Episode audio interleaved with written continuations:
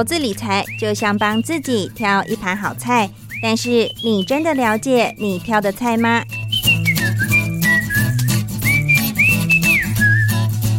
想要变得更成熟、更有智慧的女人，开创不一样的人生吗？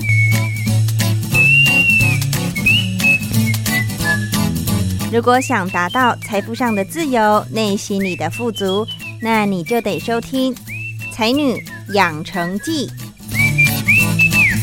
欢迎收听《才女养成记》，我是张妮。今天呢，要来跟大家聊聊有趣的主题，其实也是最近不管是国际或者是台湾都在关注的，那就是中共二十大之后的走势哦。大家也都知道，其实，在二零一二年就任中共总书记的习近平，原本呢，应该是要在今年的中共二十大当中卸任，像他的前任江泽民还有胡锦涛一样。但是习近平早在二零一八年的时候就修改了宪法，让自己可以合理的连选连任，一直连到天涯海角哦。如果依据他的两个一百年的宏图，他将继续引领中国到二零四九年。因此，如果目前在走过十年之后，到了现在，正是习近平王朝的正式开始。而中共二十届的一中全会十月二十三号正式选出了新一届的中央政治局委员以及七名的政治局常委，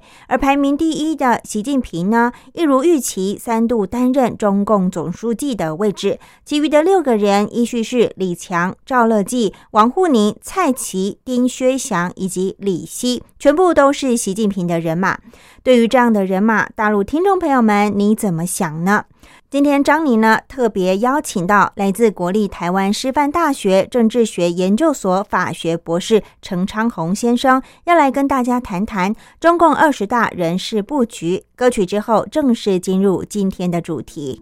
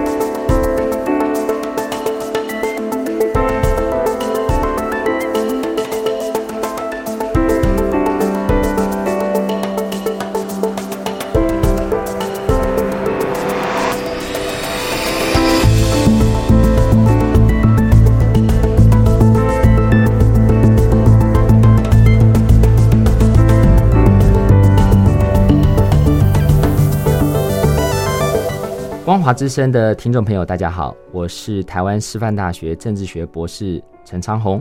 今天想要来跟大家聊聊中共二十大的人事布局。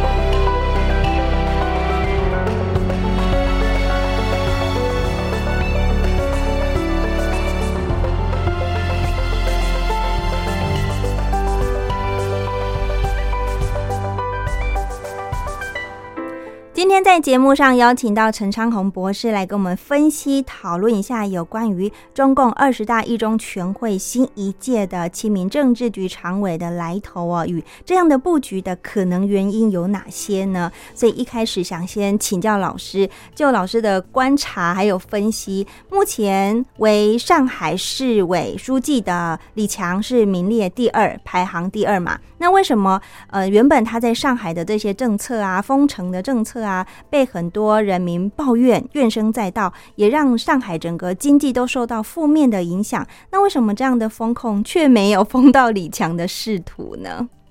这个呃，谢谢主持人的提问哈。我想二十大是最近呃，不管是呃美国或者是全世界各地角落的关心中国政治发展的人啊，可能都有注意到二十大这样的一个议题啊。那当然，今年二十大跟十九大或十八大有一些不一样的地方哦，在于呃，今年是习近平其实已经执政两届十年的一个时间啊。是。那呃，按理中共的领导班子哈都会做一些这个洗牌啊，重新再换了一群人啊。那但是我们也注意到，当然这次有换人啊。刚刚主持人也提到，哎，这次的这个有一个黑马跑出来了，哈，呃，不是李克强，少了一个克变李强啊。对，那这个李强，我想在今年的这个有关心呃上海疫情的朋友，可能对这个议题并不陌生，因为这个上海疫情的当时的这个现在当然也是了哈，上海市委书记啊。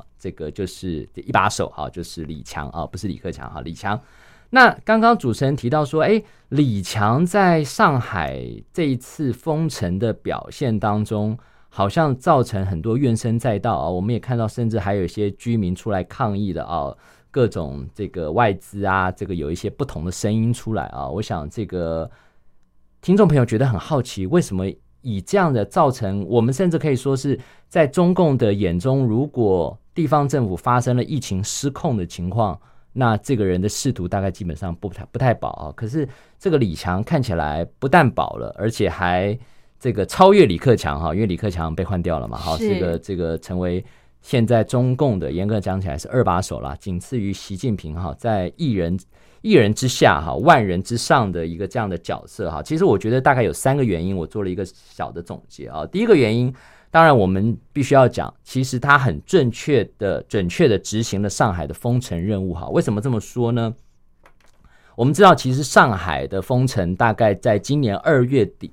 第一个案例传出来之后啊，那这个呃，确定大概基本上是来自这个呃，就是某一家防疫旅馆当中的一个人造成了一个这样疫情的一个传播。那三月的时候呢，其实陆陆续续就有。人啊，慢慢有这样的一个疫情出来哈，那这个这个开始就有很多的讨论。当人数慢慢往上增，从百到千到万的时候，其实就已经有一个声音出来，是否要封城？当时其实有很多声音说，上海不可能封城，因为上海是什么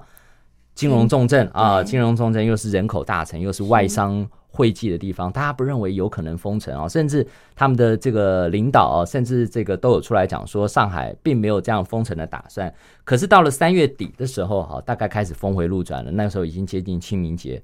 已经传出来上海要准备轮流封控嘛？好，轮流封控。当时这个先封上海的一部分，再封上海另外一个部分，一个区域大概封个五来天左右。当时的说法是这样嘛？啊。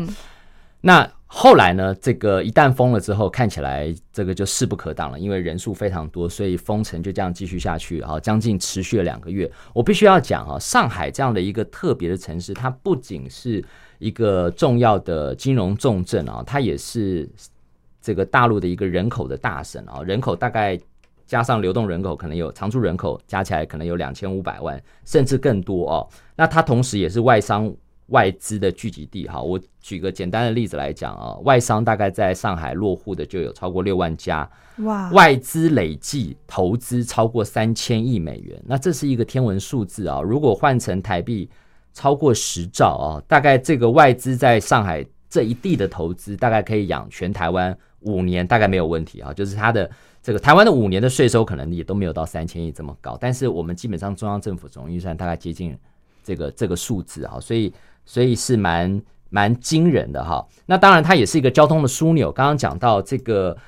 浦东机场哈，跟虹桥机场，虹桥机场主要对内，它就不特别讲。但是虹浦东机场呢，一年的旅客人次我特别查了，在疫情之前，其实一年将近八千万哦，是中国第二大的是机场啊，仅次于北京。那全球排行第八哦，那更不用讲京沪高铁呃也在这里嘛哈，这个经过上海，然后呢这个地铁。在疫情之前一年达到三十八亿人次啊，嗯，那公交车每年大概也发生上千万次哈，就说你要让这样的一个城市要停止运转，它跟武汉、跟西安或跟重庆、成都内陆的这些城市它是不太一样的啊，因为它是一个对外的一个重要的一个等于是大陆的一个重要的门面，所以你要把它封控其实很不容易哈。那我认为李强在这一次的风控当中，他有效的控制住了疫情，这是他很重要获胜的一个关键啊，我觉得获到这个高层青睐的一个重要关键。但有一个东西，我其实这个听众朋友或许有上海的朋友，也可以问一问哈，因为我在上海很多朋友，我就问了一下说，哎，这次风控将近两个月，你们会不会过得很辛苦、很不舒服啊？对，我问到很多朋友，大概十个朋友、八个朋友跟我讲说，其实风控还蛮舒服的啊。为什么？为什么？我非常 surprise，他说风控有食物可以拿啊，嗯，工资又照领。同时又让你这个免费的 PCR 跟，如果假设你确诊了，还治疗免费嘛？哈，那其实，在这样的一个情况之下，很多人其实被乐于关在家里，这是我非常惊讶。我说哇，那你们不是很辛苦，要不能出门吗？他说在家里有吃有喝的，不愁吃穿，都有人送到家里来，有什么不好的？好，那工资又照领，哈，所以我想这个对很多上海人来讲，这是不同的生活体验。当然，这些人开心，他不会讲出来。他可能私下讲，但他绝对不会公开讲，因为他开心在心里嘛。那出来讲的那一群人，当然是因为被绑住，他也有可能是小老板，就是他有自己的企业，那因为风控了，导致员工不能上班，工资要照发，租金要照付等等哈，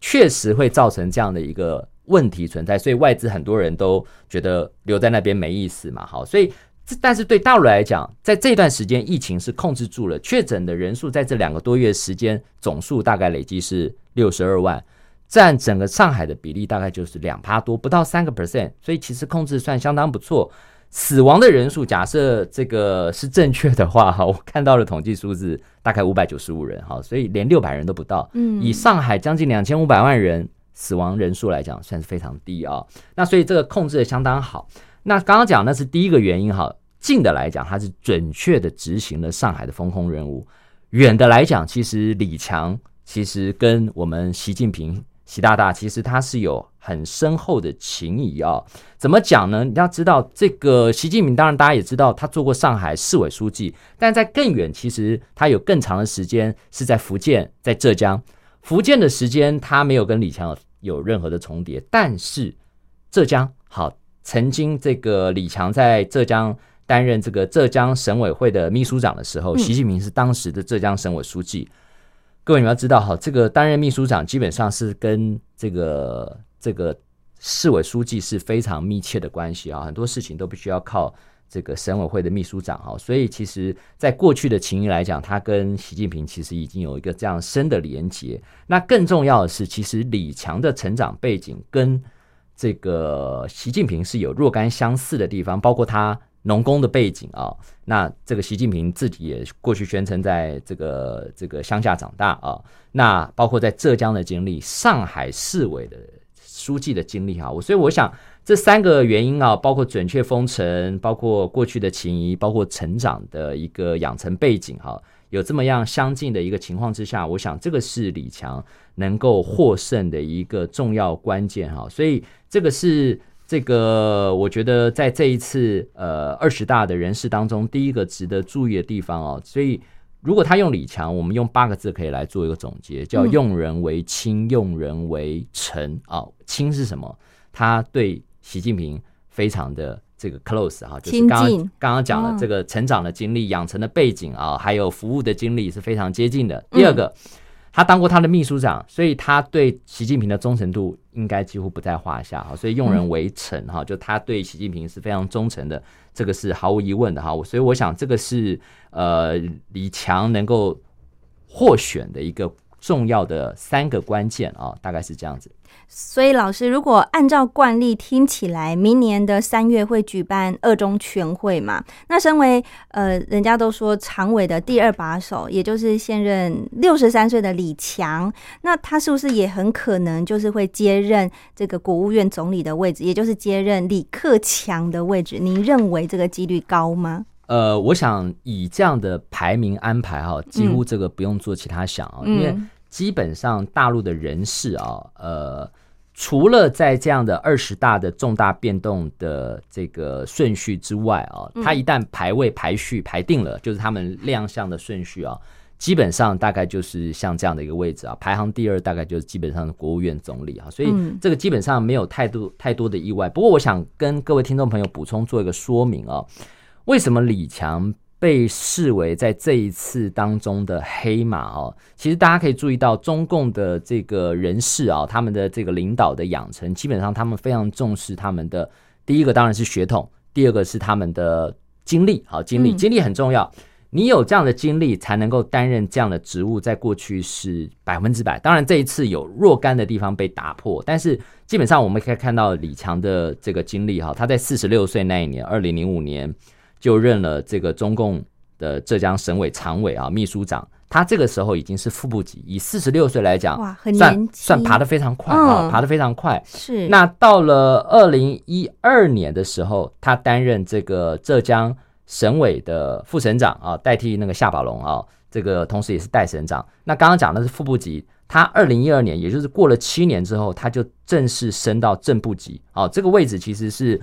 呃五十三岁来讲，已经算是爬得非常快，因为基本上能够爬到正部级的人也有限啊。这个嗯你要知道，大陆的整个官僚体系它是以党领政嘛，所以你一定要先在党爬到重要的位置，你才有机会在省。在各地方爬到重要的位置，哈，那到了二零一六年，又再过了四年，他就担任了江苏的省委书记哦。我们讲你担任哪一个省的书记，其实蛮重要，为什么呢？因为这一省的 GDP，这一省的占整个大陆的经济成长的表现，其实跟你的未来能爬到哪里去很关键。也就是说，比如说哦你过去担任可能是青海。或者是这个比较边陲一点的，或者是比较穷一点的，比如说贵州，它就相对性它的重要性不是说不重要，但它的重要性毕竟还是跟沿海、东南沿海的这些富裕省份来讲，其实还是有些差异。所以你可以看到，包括这个能够担任中共一把手的，大概基本上都会有经历过上海或浙江或江苏的这样的一个经历。嗯好，至少都有过过水，甚至广东啊这几个重要的省份，其实是蛮重要的。所以李强在这个背景当中啊，其实是完全不不意外的啊。所以到二零一七年，在十九届五十八岁的时候，他就已经担任中央政治局的委员了，好，正式晋升副国级啊。所以这个时候，基本上他就已经确定是党和国家的领导人。那当然进在这里面之后，他必须还要接受这个。党的观察，嗯他到底有没有具备这样的条件？所以在这五年当中，显然他在上海的治理啊，然后以及这个各方各面的表现，相当获得陈峰的喜爱。所以我想，这是他能够出现的一个重要关键。是老师刚补充的，就是在呃特别的一些比较主要的城市会居要位，就像台湾来说好了，在直辖市，比如说台北市、高雄市居任呃市长的这些，也是被政党比较看好的。那个意意呃意思是其实蛮相近的一样的，对对对。对，好，那第二个想请教老师的就是，我们刚刚聊完李强嘛，那大家也可能也会蛮好奇，原本呼声就蛮高的这个国务院的副总理胡春华，诶，他不但没有继续留任，他甚至没有顺利的入场，那他到底是哪边不得我们伟大的总书记习近平的欢心，还是甚至可能会有得罪的地方，有没有？这个，我想胡春华这个事情哈，因为基本上大陆有一个传统哈，叫做隔代指定接班。其实你讲传统哈，其实因为中共建政就是七十三年左右的时间嘛，嗯那呃，真正开始进行所谓的隔代指定接班，其实是从江泽民开始。好，江泽民指定了习近平、李克强啊，然后呢，胡锦涛呢指定了谁？指定了这个胡春华跟孙政才啊。那当然，这次外界也特别关注嘛，这个在二十大闭幕式上的一个小插曲，但是这个插曲可能变成整个二十大的一个焦点之一啊，甚至是是全球关注最高的就是胡锦涛。这个在这个现场的过程当中被被离场哈，被离场这样的一个情况。那呃，我们知道，其实大陆的所有的像这样重大的会议啊，尤其是我们讲叫大拜拜嘛哈，嗯这个不管是明年三月要开的两会，或者是今年的二十大，好，二十大结束后的一中全会，基本上它都是有剧本的哈，就是哎，这时候要走到哪里，时间他们大概都控制的非常好，要讲多少字啊，发给发出去的新闻稿，那绝对都是事前一演再演。嗯，那所以外界一直认为这个应该也是演好的脚本之一，但是他想要从这个当中透露什么样的讯息，其实跟刚刚主持人所问到的胡春华是有很有关系的哈。我们讲这次是个树倒猢狲散哈，为什么？因为胡锦涛是习近平的前一任的领导人，他已经有指定了这个他的接班人，哈，就是在习近平之后的接班人，不是习近平指定了哦，是胡春华跟孙政才。那在原因来讲，哈，这个孙政才在二零一七年的时候，哎，二零一八年的时候，其实他大概陆陆续续就有一些贪腐的风声传出来，后来他就被双开了嘛，哈，嗯，好，一开始双规，后来就双开。那这个问题呢，就是表示接班人就少了一脚。其实这个对胡胡春华的冲击是蛮大的哈，因为当时他们两个人是被认为最有可能这个，因为他是重庆市委书记嘛，孙政华啊，孙政才是重庆市委书记，那胡春华又是这个才从广东这个省委书记下来的一个这么样的一个耀眼的的，因为他把广东其实治理的非常好哈，所以我想这个对胡春华来讲也是蛮警惕，所以他在这段时间非常谨小慎微。但是更大的两个问题其实是浮现在他的，也是习近平很 care 的两个问题。第一个叫做出身问题，大家知道，其实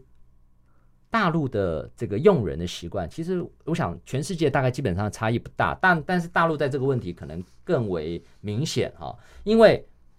胡春华在整个体系当中是被认为是团派，好共青团团派哈，我们简称团派。那胡锦涛是团派的领导人，好团派嗯团派的领导人。其实胡锦涛的很多的这个职业生涯跟胡春华其实是有呃高度的重叠哈，因为胡胡锦涛曾经在西藏哈，大家想到这个西藏是一个这个中共在眼中是一个算是虽然是一个比较贫穷，但是是一个重要的省份哈。嗯，它的地理位置、它的面积、它的这个重要性、政治重要性是非常高的哈。那胡锦涛在那个位置，在胡锦涛的治理之下，西藏基本上控制的还不错。那胡春华在那边担任，其实就有点像是胡锦涛的助手的这样的角色，他们在那段时间重叠，所以胡锦涛跟胡春华在那里建建立了非常深厚的情谊哈，这是这个团派在这个这这一个当中被胡锦涛指定的一个重要关键哈，就胡春华。那可是胡春华有一个重大的问题，我认为可能在这一次当中没有被明确提及，但是是一个重要的，因为胡春华在担任国务院的副总理，好。虽然它不是排名前面的，但是呢，它有重要的两个工作任务，一个叫做扶贫，嗯一个是农业啊。农业不讲，因为农业基本上这个大陆呃，它大概走的就是一般平顺，但是扶贫是“十三五”规划当中的重中之重。那这个扶贫的任务在二零二零年，在“十三五”要收官的那一年，其实是必须要达阵的哈。嗯，那我们也看到这个那一年，习近平也敲锣打鼓说：“哎呀，我们的扶贫做得很好啊，已经是这个打赢这场攻坚战哈。嗯但是呢，其实有一个人出来打脸他，谁？好，就是他当当时的二把手，现在还是二把手啊，李克强。嗯李克强说了什么？李克强在某一次的会议当中，他不经意的讲，也不见得不经意，我觉得有安排。他就说，现在大陆啊，大概还有六亿人口，六亿哦，人口的所得月所得是嗯一千块人民币以下的。立刻打他好，脸，立刻打他脸，因为这样算起来，每个月的月收入是在一千块以下，一年大概就是万把来块人民币。嗯各位想想看啊，那这个在台币换成台币的话，就是五五万四五万哎，五五万嗯。那这样的这个所得其实很低啊。那如果你说到了二零二零年都还有这么低的这个呃工资的话，那你怎么告诉大家你扶贫是成功呢？那扶贫的这个关键的一把手负责这件事情的人，他分管这个业务的人是谁？就是胡春华。啊，所以胡春华在这个事情上，扶贫并没有做得非常好。虽然我们大家知道，有时候这个扶贫他们的做法是用穷呃有钱的省份去扶比较穷的省份，好，就有点像是这个郭台铭去扶这个比较穷困的县市啊。嗯但是呢，是不是真的到了每一个这个农民乡民的口袋里面，让他们真的口袋里富裕起来，这是一个很大的问号。所以我们看到各省的这个数据出来啊，呃，有一些外媒是对这些数据很质疑哦，到底是不是真的达到所谓的消除贫穷的标准？嗯，那李克强在一年多前的这样的一个会议上提出来，他是总理嘛，所有数据只有他看得到。他讲六亿人口，那将近大陆现在十四亿嘛，将近一半的人口，其实他可能是在贫穷线或贫穷线以下挣扎。所以你说你已经打赢了扶贫的攻坚战，其实我们是相当质疑啊。所以我想，对习近平来讲，这场攻坚战对外可以宣称赢，但他心里很清楚，其实并没有赢得很顺利、很成功。所以我想哈，这个是呃对呃胡春华来讲是很大的致命伤，因为当时李克强，我把这个原因重现了，他说中国有六亿人月均收入在一千元左右，而脱贫的标准年均收入虽然是在四千元左右，但是重点在于下面两个问题：第一个要不愁吃穿。第二个，基本医疗教育要没有问题，那不愁吃穿。如果你月收入是一千元以下的话，那你一个月一天大概只有三十块人民币。那这样的你还要不只是吃，你还有教育，还有医疗。我想这个是有很大的问题。所以我想李克强很明白的告诉大家，脱贫是不顺利的，不完全成功的哈。那当然，另外一个问题哈，这次很多的人。这个包括学者、包括外媒都在讲，胡春华是习近平隔呃，就是呃胡锦涛隔代指定接班的人。嗯，各位你们要知道，习近平他的个性、他的成长过程啊，其实呃严格讲起来，如果你们了解他的经历，其实他蛮坎坷的哈。当然，第一个他出生的背景，他是二房的小孩啊，他不是大房的小孩。再来就是他在成长过程当中，因为父亲习仲勋被斗得很厉害哈，被公开争斗，所以他的成长基本上是很不顺畅的哦。基本上在求学过程当中，在养成过程当中，其实是备受欺压，嗯好备受欺凌，甚至有人就说他是黑五类等等啊。这个其实这个官场基本上是争斗的蛮厉害，所以在这样的成长背景之下的人，他会对于所谓的常规这件事情会。不看得那么重，嗯，也就是说，如果我是一个一切顺利，比如说像台湾来讲，马英九啊，这个我就一切守法嘛，哈，依法行政。但对习近平来讲不一样，我是这么坎坷上来的啊，我老爸在这过程当中受尽委屈，但是如今我好不容易掌权了，我应该就是要能够做一些我想做的事情。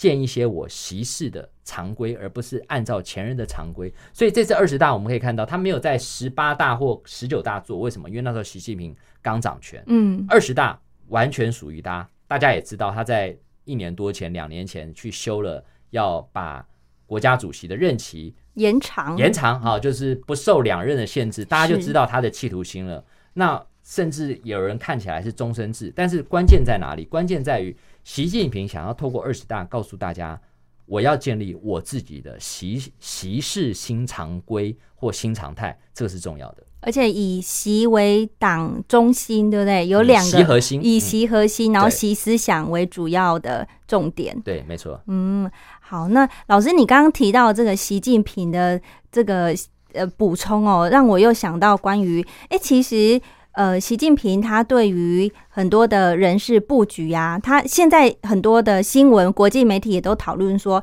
这些新的人马都是挑选他忠诚的、信任的。那这个部分会不会像李克强也是因为这样，有可能除了年纪以外呢，也就是呃被换下来了？如果不是他亲信的，不是他信任的，基本上也不会长留久用，也不会继续担任下去。哎，可以这么说。其实你刚刚讲到这个李克强，其实严格讲起来，李克强并没有到他们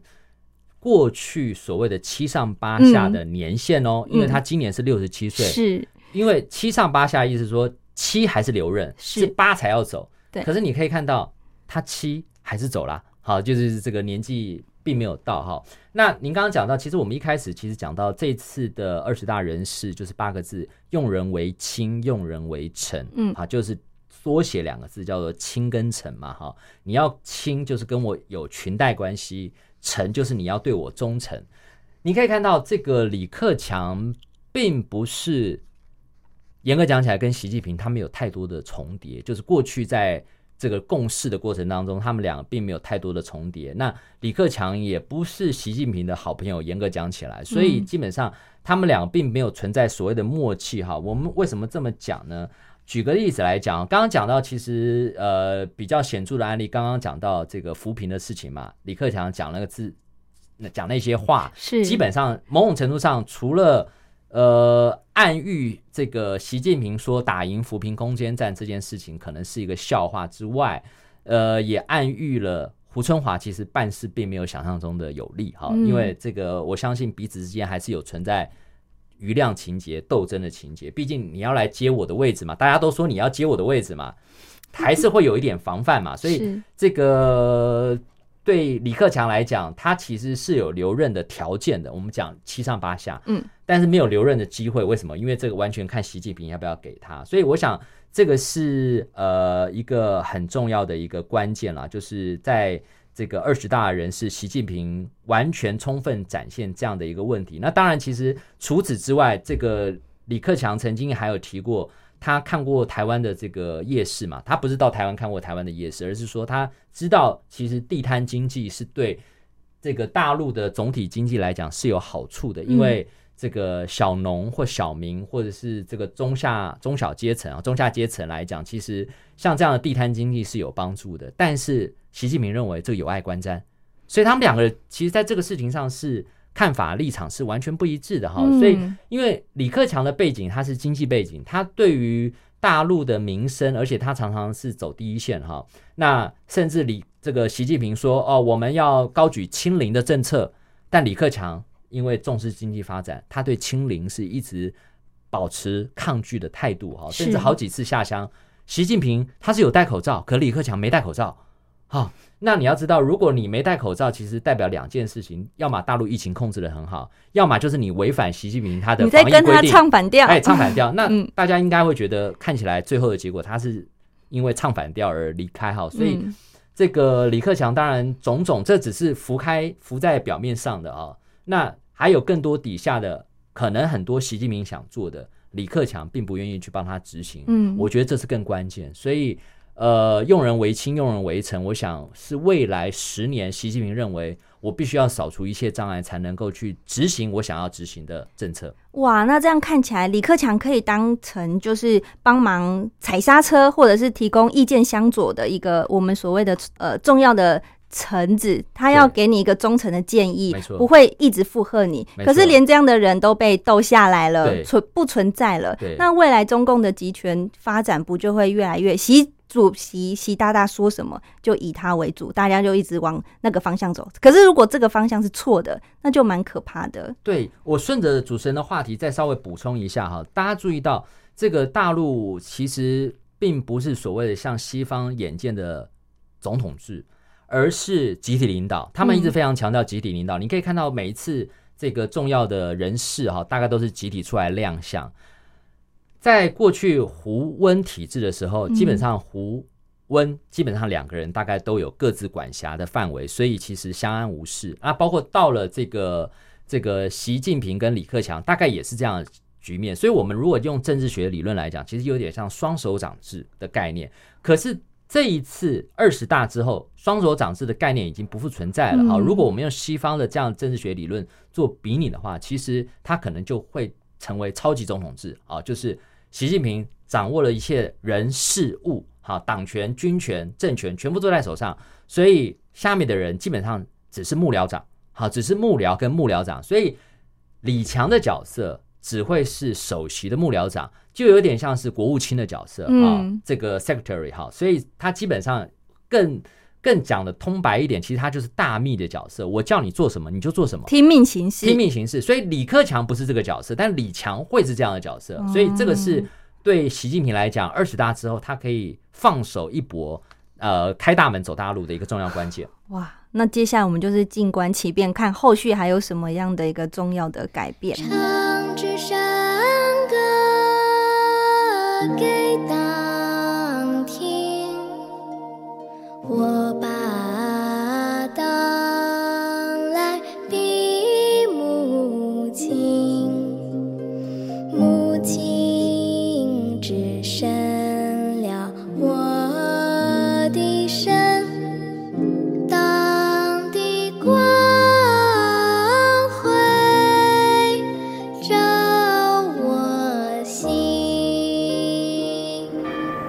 唱支山歌给党听。山路崎岖难行，唱支山歌壮壮胆。山歌余音回荡，找个朋友一起唱，行不行？习主席要爬上第三座高山了，一起帮主席找个朋友。和习近平一起爬山吗？我要推荐最佳总理人选。有就业，才有收入，生活有奔头，也为社会创造财富。他要像李克强一样有务实的经济脑袋。市井长巷，店铺林立，热气腾腾，那就是熙熙攘攘的人间烟火，让我们的经济啊能够显示更多的生气。习主席的同伴要有极高的敏感度，精准预测中国未来，又要像影帝一般有亲和力，就像温家宝。现在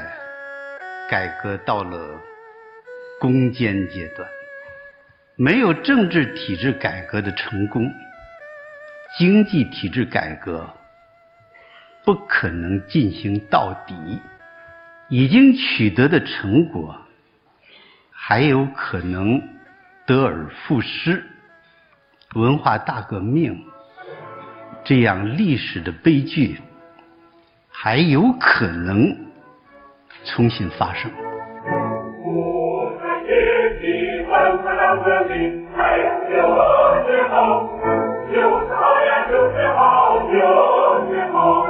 习近平的同行者要能像薄熙来一样一路大唱红歌，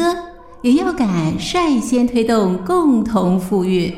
一年大家非常辛苦，穷的人想消费啊，结果没有钱；富的人你让他再消费也是有限的。这个贫富差距不仅是一个社会公平的问题，也影响相当多一批人的生产劳动的积极性，而且也影响社会的稳定。大家能够走上共同富裕，而且他充满了信心，啊，这个维稳成本都会大大的降低。所以，共同富裕、扩大中等收入的群体，呃，是一个地方健康发展的重要条件。呃，有些朋友认为，总要做大蛋糕，我才有东西可分呢，我才能分蛋糕啊。我的理解不是这样，只有蛋糕分得好，大家才有积极性，这个蛋糕呃才能有效的做大，实际上改善民生就是创造消费。石油是国家发展的命脉，得有想法。习主席需要像周永康这样的帮手，更需要有勇气说出“中国人吃草也能活”的王岐山，替习近平抓出违纪的干部。共产党员和共产党的领导干部，没有不违纪就直接违法的，他首先是要把纪律挺到前沿。所以我们这个先锋队呀，啊。我们一定要把我们监督执纪问责这个本职守住，挺到纪律的前沿，就意味着我们抓的是全党的纪律，而不是少数违法犯罪的人的纪律。王岐山的硬朗，恰好匹配范冰冰的柔情似水。范冰冰给了王岐山一张照片，那我就赶快从，因为你都会带你的照片，嗯，然后你的都都已经写好了，烟台的电话，然后然后身高什么，然后就给了他三张照片。他说那个，想和习近平一起爬山，身体得要好，要像张高丽，就算七十有五，还能跟得上网球冠军彭帅的节奏。首先，我要强调一点是非常重要的，我从未说过、写过任何人性清楚，这一点是要非常强调。山路不好爬，心底要有马克思。王沪宁默默站在领导人后面，不抢风头，这是陪爬山路的必备条件。党的十八大以来。以习近平同志为核心的党中央，以巨大的政治勇气和强烈的责任担当，全面深化改革，扩大对外开放，党和国家事业取得历史性成就。唱山歌。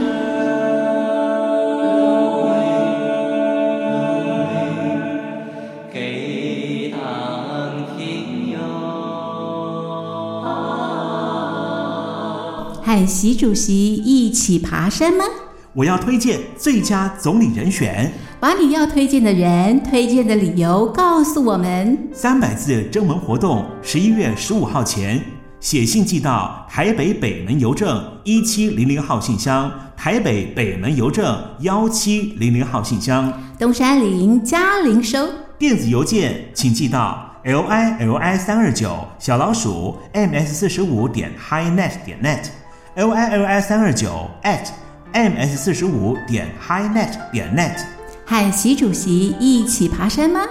我要推荐最佳总理人选，十一月十五号前写信过来，让我们一起陪着习主席抬头挺胸，踩满步伐，一起上山。